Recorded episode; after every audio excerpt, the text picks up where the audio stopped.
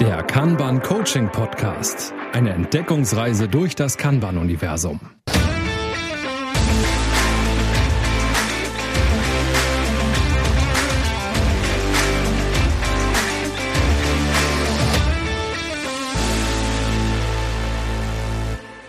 Hallo und herzlich willkommen zur heutigen Folge Kanban und das Kanban-Board. Was haben wir uns für heute überlegt, Carsten? Ja, heute ist eindeutig das Board im Fokus der ganzen Folge. Das heißt, wir sprechen über die verschiedenen Einsatzmöglichkeiten des Boards, wie wird's aufgebaut, was bedeutet das eigentlich alles, was man da so sieht und geben sicherlich auch ein paar ganz gute Tipps, was im praktischen Einsatz des Boards irgendwie mit berücksichtigt werden kann. Ähm, wir können ja eigentlich schon mal anfangen, wenn es um das Board geht, das Board lieber digital oder lieber physisch oder oder vielleicht sogar beides. Ja, wenn man die Wahl hat, ne, dann äh, gibt es äh, viele Möglichkeiten. Ich bin ein ganz großer Fan von physischen Boards, wenn man tatsächlich gemeinsam vor Ort arbeiten kann, wenn die Bedingungen das hergeben.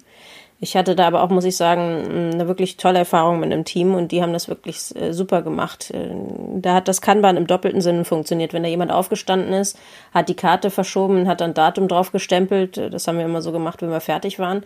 Ähm, waren gleich alle aufmerksam und haben gedacht, oh, schon fertig, alles klar, vielleicht beeile ich mich mal ein bisschen so ungefähr. Das war sehr lustig. Also und da gab es viele tolle Regeln, die haben wirklich gut funktioniert und das Board hat physisch sehr viel Sinn gemacht. Ein digitales Board hat so ein bisschen den Nachteil, dass man es halt nicht unbedingt mitkriegt, wenn jemand da ein Ticket verschiebt. Und in der Regel hat man ja nicht die ganze Zeit das Board auf und arbeitet nebenbei und kann immer so halb auf das Board gucken.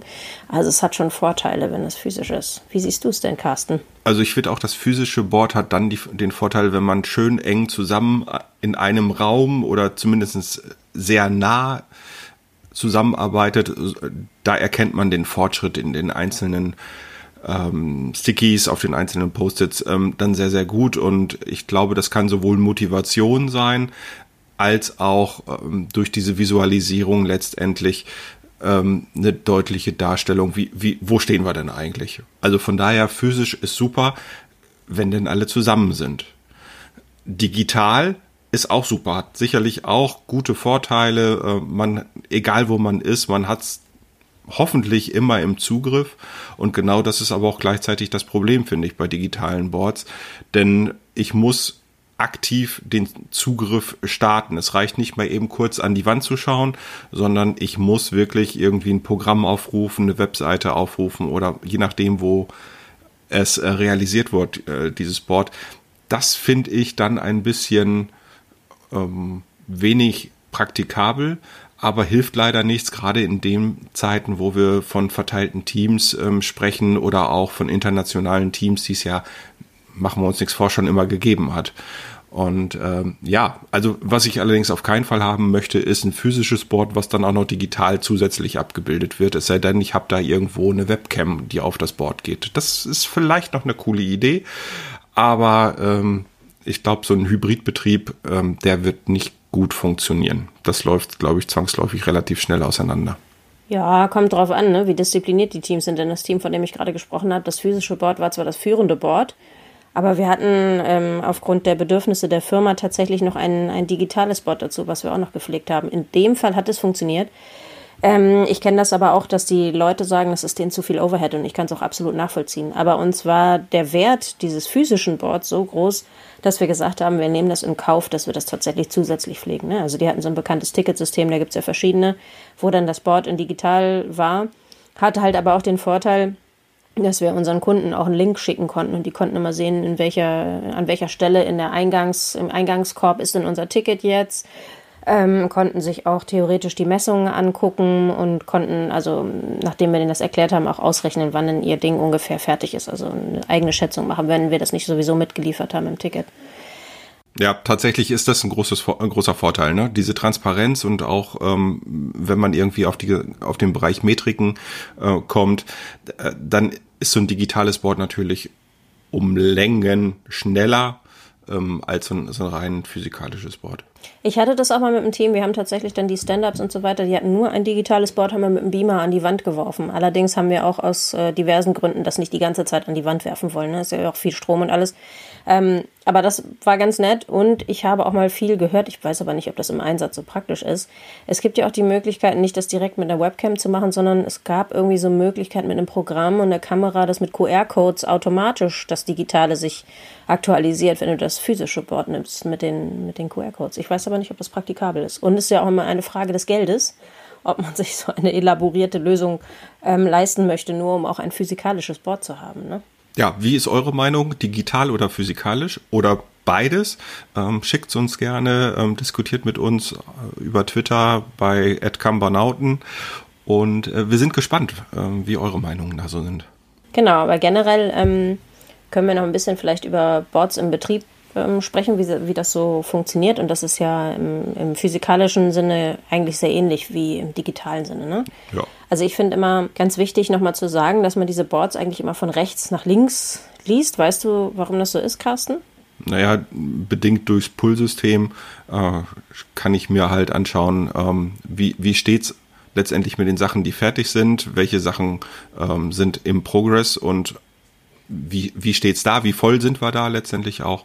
Und hinterher ähm, schaue ich ganz links letztendlich in mein, mein Backlog rein, in meine To-Do-Liste, die ähm, sagt, okay, das habe ich mir eigentlich noch vorgenommen oder das, das sind so die nächsten Sachen, die auf mich warten. Ich musste gerade an deinen Lieblingssatz denken, Stop Starting, Start Finishing. Es geht so, ja, ein, bisschen, geht so ein bisschen darum, ne, den, den, der Kundenwert ist natürlich, je weiter das Ticket schon durch den Prozess ist, weil es ist ja nicht ein Ticket, sondern ein Arbeitspaket oder irgendwie ein Feature, was, was ausgeliefert werden soll.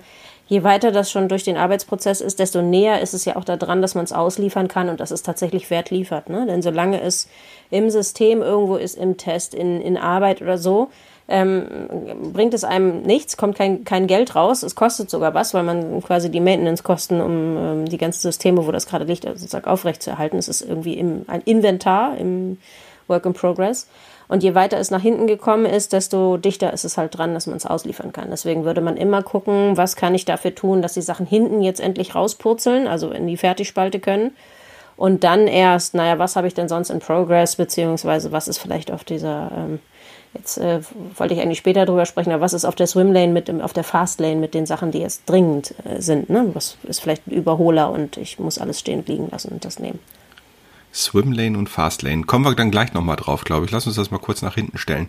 Also Thema ist hier, ähm, das zusammengefasst von dir, letztendlich, je weiter rechts ein Ticket ist, desto stärker ist die Wertschöpfung vorangetrieben. Kann man so sagen, ne? Genau. Deswegen, ich finde es immer nochmal ganz wichtig, dass man da nochmal so einen Fokus drauf legt. Und das hilft dann natürlich auch in Meetings, dass man von rechts nach links das Board durchgeht. Das war quasi das, was du gesagt hast, dass man da nochmal guckt, was ist denn fertig geworden, was ist denn jetzt im Test, wie weit ist das gedient, was ist gerade in Progress und ähm, ja, was ähm, muss ich vielleicht beachten, wenn ich mir jetzt das nächste Ticket nehme oder auch nicht. Genau, Praxistipp hier, äh, wer im Daily zusammensteht, egal ob es jetzt ein, ein Kanban Daily ist ähm, oder ob es ein Scrum Daily ist und dann vorm Board steht, geht das Board von rechts nach links. Ähm, das macht das ganze Thema ein bisschen leichter für euch in der Abarbeitung. Genau, also Daily muss man vielleicht auch nochmal dazu sagen, für die Leute, die noch gar nichts mit Agilität zu tun gehabt haben, ist eigentlich für ein Team ein tägliches Meeting, wo man dann einmal 15 Minuten maximal zusammensteht und ähm, sich austauscht. Was habe ich äh, fertig gekriegt, also was habe ich äh, gestern gemacht, was habe ich mir für heute vorgenommen und gibt es irgendwas, wo ich Hilfe brauche oder wo ich äh, ein Hindernis sehe, wo ich ja vielleicht auch Unterstützung brauche. Genau, und wenn wir jetzt gerade beim Daily sind, können wir eigentlich einen schönen Übergang machen, wenn wir von diesem Board stehen, beziehungsweise äh, es mag auch ein digitales Board äh, funktionieren. Äh, oftmals sehe ich unterschiedliche Farben auf diesem Board. Die Stickies haben teilweise andere Farben ähm, und ähm, die haben ja oftmals auch einen gewissen Hintergrund, warum diese Farbwahl so getroffen worden ist. Es gibt keine standardisierte Farbwahl bei Kanban, also letztendlich kann man sich die Farben ähm, aussuchen, die man nutzen möchte aber warum sollte ich unbedingt unterschiedliche Farben nutzen? Oder sollte ich das unbedingt nutzen? Genau, also da gibt es ja verschiedene Varianten, das anzupacken. Ne? Und es geht natürlich auch ohne die ganzen Farben. Es funktioniert auch so. Und vielleicht nochmal ganz kurz an dieser Stelle auch der Hinweis, dass ich Legenden sehr gerne mag. Also wirklich eine Legende mit den Erklärungen, was was bedeutet neben dem Board. Dann kann nämlich jeder andere auch sofort gucken, auch was halt welche Farbe bedeutet. Und ähm, das Einzige, was eigentlich fast so ein bisschen gesetzt ist, würde ich jetzt mal fast behaupten, bei physischen Boards ist äh, eine Signalfarbe, also wahrscheinlich vorzugsweise rot oder pink für die, für die Blocker, die man dann da drauf nimmt. Und viele andere Farben kann man sich halt aussuchen, was es dann bedeutet und wie das zusammenhängt. Und in vielen Ticketsystemen gibt es dann auch Signalfarben, die eine Blockade irgendwie signalisieren. Aber ich glaube, das ist unterschiedlich, je nachdem, welches Programm man dann nutzt. Ne? Ja, aber ein guter Tipp hier wirklich ähm, Farben einzusetzen. Manchmal kann man sie auch inhaltlicher Natur nutzen, wenn man gleichzeitig an unterschiedlichen ähm, Themen arbeitet, beispielsweise, dass man ähm, unterschiedliche Farben hierfür ähm, nutzt, um zu sagen, okay, ich arbeite gerade etwas äh, für die Farbe Blau. Ähm, Farbe Blau steht für Projekt A und jemand anders arbeitet gerade an einem Ticket der Farbe Grün und deswegen ist es dann das Projekt B oder sonst irgendwas. Schön fand ich auch beim aktuellen Kunden haben sie das eingesetzt beim digitalen Board, dass sie das mit einer, mit einer Abfrage sozusagen so geregelt haben, dass wenn, wenn die Deadline näher rückt und das irgendwie nur noch zwei Wochen weg ist, dass sich das Ticket dann rot färbt. Fand ich ganz schön. Das ist schön. Ja, wenn, wenn man weiß, dass man zwei Wochen in etwa braucht, ähm, um es fertig zu kriegen, äh, dann ist das schon sehr gut. Ja, so. Ähm, weiter von den Farben, ähm, oftmals von vielen als, als Spielerei angesehen, Avatare. Das heißt also, äh, irgendwie Köpfe oder sonst irgendwie auf den Stickies, ähm, wird oftmals als Spielerei angesehen, ist es aber gar nicht, oder? Ja, weiß ich nicht, kommt nochmal drauf an, bis zu welchem Grad. Ne? Ich habe ja nun mal auch eine ganze Zeit lang in einer Online-Spielefirma ge gearbeitet und da ist es natürlich ganz weit gediehen, würde ich mal sagen. Und das war natürlich vielleicht schon ein bisschen Spielerei, aber es ist natürlich praktisch zu sehen, ne? wer, wer arbeitet gerade an was, wen kann ich fragen, zu welchem Thema. Ich finde das schon ganz praktisch. Aber ich habe das auch schon mitbekommen, dass einige Leute da wohl etwas schüchtern sind oder Sorge haben, dass über die Geschwindigkeit dann doch auf einen Rückschlüsse äh, getroffen werden können und mögen das dann lieber, dass sie dann halt wirklich nicht irgendwie den, das eigene Konter feiert haben, sondern keine Ahnung, ihre Lieblingscomicfigur oder weiß der Geier was. Und bei dem Punkt muss ich auch immer an Henrik Niebergs äh, South Park Board denken. Ne? Das äh, geistert ja. im Netz ein bisschen rum als Kanban-Beispiel, beziehungsweise glaube ich sogar als Scrum-Beispiel. Und äh, das fand ich aber immer ganz schön, wo dann die South Park-Charaktere dort die Avatare sind. Wie gesagt, es geht viel, es macht aber sehr viel Sinn und ich finde es besonders bei den digitalen Boards praktisch, sonst wird da immer so ein, so, ein, so ein Umriss nur von so einem Männchen eingeblendet und dann ist es immer gefühlt so, als würden alle Tickets von diesem ominösen Heinzelmännchen dort gemacht und ich finde es schon ganz schön, wenn man da irgendwie ein Bild von sich oder irgendeinen anderen Avatar halt einträgt. Finde ich praktisch. Genau, gemein, äh, gefährlich wird's dann mit den Superhelden von Marvel und äh, Superman, Batman etc. pp. Captain America lässt grüßen. Ähm, ja, wer sich diese Avatare dann ausdenkt, der äh, macht sich gerade selber noch Druck. Aber okay, äh, nein, ihr, ihr merkt selber, also da kann man äh, eine ganze Menge machen und ähm, sie sind schon sinnvoll im Einsatz. Also ähm, denn wenn jemand externes vor diesem Board steht oder das Board digital aufruft und dann äh, zuordnen kann, wer gerade an einem Ticket arbeitet, ähm, dann ist das schon äh, für Kontaktaufnahme etc. pp. deutlich leichter, als äh, wenn da nichts steht. Vielleicht im schlimmsten Fall noch nicht mal ein Name und man erstmal das gesamte Team fragen muss, wer arbeitet denn da gerade dran. Das ist vielleicht auch nicht ganz die Transparenz, die man sich wünscht. Genau, aber mit, äh, mit großer Kraft bzw. Macht kommt auch große Verantwortung und deswegen gehen wir vielleicht mal zu den wichtigeren Themen jetzt. Avatare, schön und gut. Interessant ist es natürlich, ähm, magst du nochmal zusammenfassen, wofür sind nochmal die Spalten für die Leute, die vielleicht vorher noch nicht so zugehört haben? Also in Folge 2 hatten wir kurz über die Spalten gesprochen. Jeder kennt den Standard ne, mit To Do, Doing, Done. Ähm, also letztendlich sammle ich dort meine einzelnen Aufgaben und ähm, die erste Spalte halt To Do, zweite Doing, dritte Done, ähm, prüft letztendlich einfach nur, äh, wo die, wo die Aufgaben durchlaufen. Ja, also das ist Nein, eigentlich sind es Prozessschritte, ja. ne? Und es, es muss auch nicht unbedingt To-Do sein, es muss nicht mal dann sein. Es Natürlich nicht. Viele verschiedene Varianten. Ich bin großer Fan von, von der Next-Spalte, ne? So dass man das vom Backlog so ein bisschen, also von dem, wo man quasi plant, was noch alles sein könnte, so ein Optionspool quasi oder Ideen oder so, dass man das nochmal separat hat und dann ist quasi Next ähm, die Spalte für die Sachen, die halt der Eingangskorb sind, für das, wo ich schon gesagt habe, ich mache das auf alle Fälle. Und dann sind halt diverse Prozessschritte repräsentiert in den Spalten. Also zum Beispiel ein in Arbeit und ein Test und dann eine Fertigspalte. Kommt halt drauf an, wie man arbeitet. Ne? Ja, aber letztendlich ähm, entwickeln wir uns ja. Ne? Also was mir immer gut gefällt, ist, wenn ich äh, so ein Kanban-Board generiere, ist, ich, ich komme irgendwie von dem Standard und sage, was ist denn eigentlich, was sind denn eigentlich eure Prozesse? Ne? Also wie, wie sieht's denn aus? Welch, was brauchen wir denn tatsächlich? Und ähm, die drei Spalten bleiben in der Benennung so nicht stehen. Ist, ist mir bei noch keinem Board passiert. Ja, es muss ja nicht mal bei drei Spalten bleiben, ne? wobei genau. es auch schön ist, wenn man diesen Einfachheitsgrundsatz irgendwie beibehält und das ist manchmal auch schwer, die Leute da ein bisschen zu zügeln.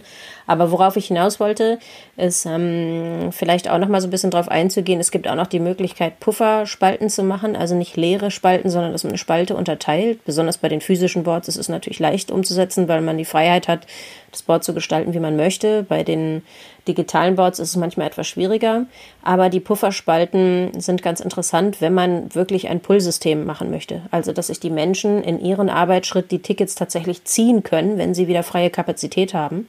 Deswegen ist es zum Beispiel sinnvoll, jetzt ein Beispiel, man hat einen in Arbeitsschritt und einen Testschritt und bei dem Test ist vielleicht ein dezidierter Tester tatsächlich am Werk dass der nicht von den Leuten, die die Arbeit machen, also die Entwicklungsarbeit vielleicht irgendwie die Tickets reingeschoben kriegt, ist es gut, eine Pufferspalte bei dem in Arbeitsschritt zu haben, also eine Unterteilung.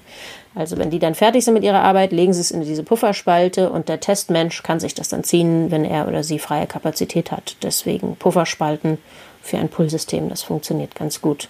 Also diese Pufferspalten würdest du in jedem Fall empfehlen in Form von, äh, sie unterstützen das Pullsystem. Genau. Okay, für physische Boards, also physikalische Boards finde ich, finde ich super.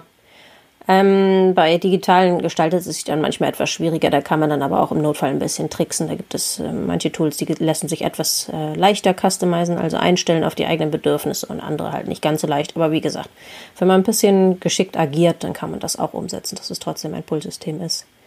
Was ich auch total gerne mag, sind äh, die Prozessregeln für den konkreten Arbeitsschritt, also für die Spalte, tatsächlich auch zu visualisieren.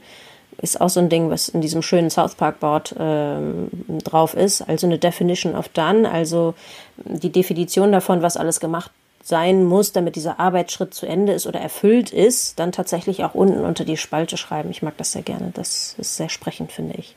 Es sorgt vor allen Dingen für Transparenz. Ne? Was meinen wir damit? Und oder was meint die Gruppe damit, ähm, die das bearbeitet? Und ähm, gibt auch immer die Möglichkeit, sich selbst zu hinterfragen, habe ich wirklich alles getan, ähm, was da von mir verlangt wird? Also nicht das ausschließlich, was in diesem Ticket steht, also um diese Anforderungen umzusetzen, sondern auch um meine interne Qualität ähm, beizubehalten. Ja? Ähm, ist nicht ganz unwichtig. Qualität wollen wir ja immer irgendwie bestmöglich liefern. Und ich mag auch das gemeinsame Verständnis, ne? dass es dann hoffentlich weniger Missverständnisse gibt oder dass man dann zumindest so, nicht eine ganze Schablone, so, so ähm, trennscharf ist es dann doch nicht, aber dass man mal gegenlegen kann und kann dann nochmal gucken, ob man wirklich alles erfüllt hat. Ne? Mhm. Wer setzt denn diese Prozessregeln auf? Ja, im Zweifelsfall das Team, weil die den Prozess auch kennen und äh, den ja quasi die Besitzer dieses Prozesses sind in der Art, dass sie ihn auch umgestalten können, wenn sie es anders haben möchten. Ne? Ja. Ich finde aber nochmal Wichtig, was zu einer Spalte gehören könnte, ist ja ganz gern auch mal das WIP-Limit. Wir haben da schon mal drüber gesprochen, was das grob ist. WIP steht für Work in Progress, vielleicht erinnert ihr euch noch dran. Gilt gerne mal, nicht ausschließlich, kann man auch anders machen, aber gilt gerne mal für eine Spalte. Also frei nach dem Motto, ich darf in Arbeit drei Arbeitspakete haben und mehr nicht. Und dann darf ich mir auch nichts Neues reinziehen. Und es gibt natürlich auch Möglichkeiten, das WIP-Limit anders umzusetzen. Ne? Sind wir wieder bei Visualisierung. Manche limitieren einfach die Anzahl der Avatare. Also jeder darf irgendwie zwei Magnete haben auf dem, auf dem physischen Board und ähm, das war's dann. Ne? Wenn ich also zwei Sachen irgendwo bearbeite, mehr darf ich nicht.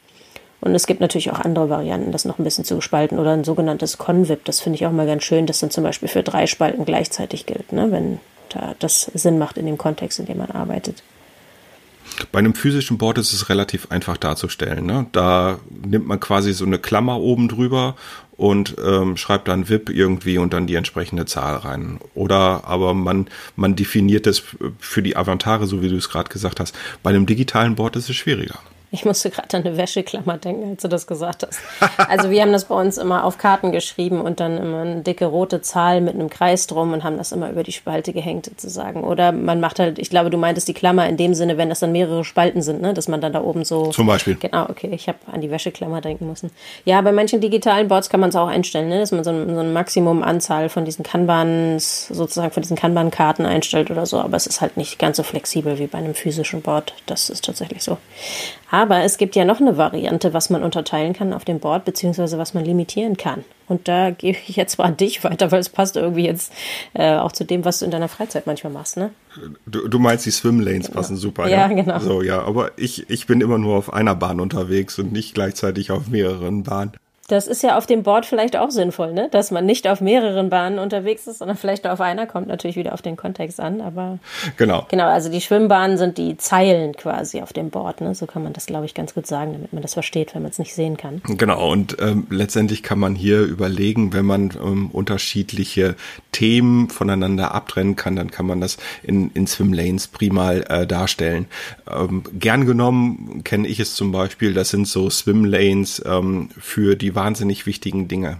Also wenn beispielsweise ein Team ähm, Support auch noch mit berücksichtigen muss. Und das sind dann so Sachen wie ähm, Produktionsstörungen. Dann ähm, könnte eine Swimlane zum Beispiel Produktionsstörung sein und ähm, dann weiß man, dass Tickets, die sich in dieser Swimlane befinden, wenn man die richtigen Prozessregeln aufgestellt hat, dann auch ähm, priorisiert bearbeitet werden. Gegebenenfalls auch nicht mit zu den VIP-Limits zählen oder wahrscheinlich sogar ganz bestimmt nicht zu den VIP-Limits zählen, sondern dann, dann durchlaufen.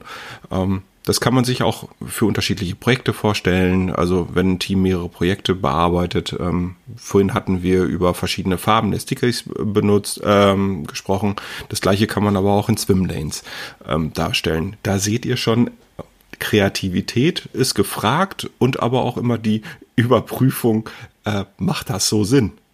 Oder, ich sagen. Ja, oder verkompliziere ich mir da gerade mein Board und kein, es sieht zwar geil aus hinterher, aber keiner kann mehr mit, mit arbeiten, weil man einfach nicht mehr ähm, klarkommt und die Legende ist hinterher größer als das, das Board selber. Äh, das gilt es auszuprobieren. Das ist das Thema evolutionäre ähm, Entwicklung auch im Kanban. Ne? Also ähm, zu überprüfen, ist das jetzt mein Board oder ist es nicht mein Board? Und ähm, letztendlich kann man aber sagen, das Board wird sich immer irgendwie ein bisschen verändern. Ja, also bei den Swimlanes, ne, du hast es vorhin beschrieben, die Fastlane finde ich auch immer ganz gut und danach halt mit der Kreativität muss man ein bisschen aufpassen. Es ist immer ganz gut, dass man nochmal sich vor Augen führt oder du versuchst die Frage zu beantworten, welches Problem versuche ich hier gerade damit zu lösen und äh, wenn man da eine gute Antwort hat, dann ist das meistens ganz gut. Und vielleicht noch ein kleiner Tipp, wenn man sowas wie eine Fastlane hat, wo tatsächlich dann ähm, die Dinge, die dort erscheinen, auch das VIP-Limit für alles andere brechen, bietet sich das ganz, äh, bietet sich das an, die Swimlane nach oben zu machen, dass man weiß, dass dort dann auch die ähm, Prioris mit der höchsten Priorität die Arbeitspakete dort oben erscheinen werden. Das gilt vielleicht auch nochmal als kleiner Tipp für die Eingangsspalte und alles andere auch. Die oberste Karte in der Spalte ist immer die mit der höchsten Priorität. So ordnet man das an. So kann man das dann auch ganz gut lesen. So, haben wir noch was für heute, Carsten? Tatsächlich, glaube ich, sind wir heute schon ganz gut durchgekommen mit dem Board. Ja.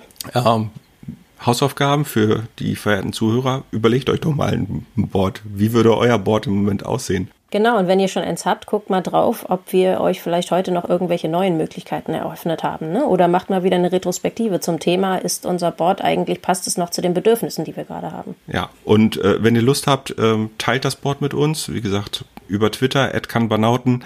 Ähm, wir sind gespannt auf euer Feedback und ähm, freuen uns schon auf die nächste Folge. Ja, und bis dahin sagen wir Tschüss und hört wieder rein. Genau, bis bald. Tschüss, tschüss. Das war der Kanban Coaching Podcast von und mit Ina Galinski und Carsten Rüscher.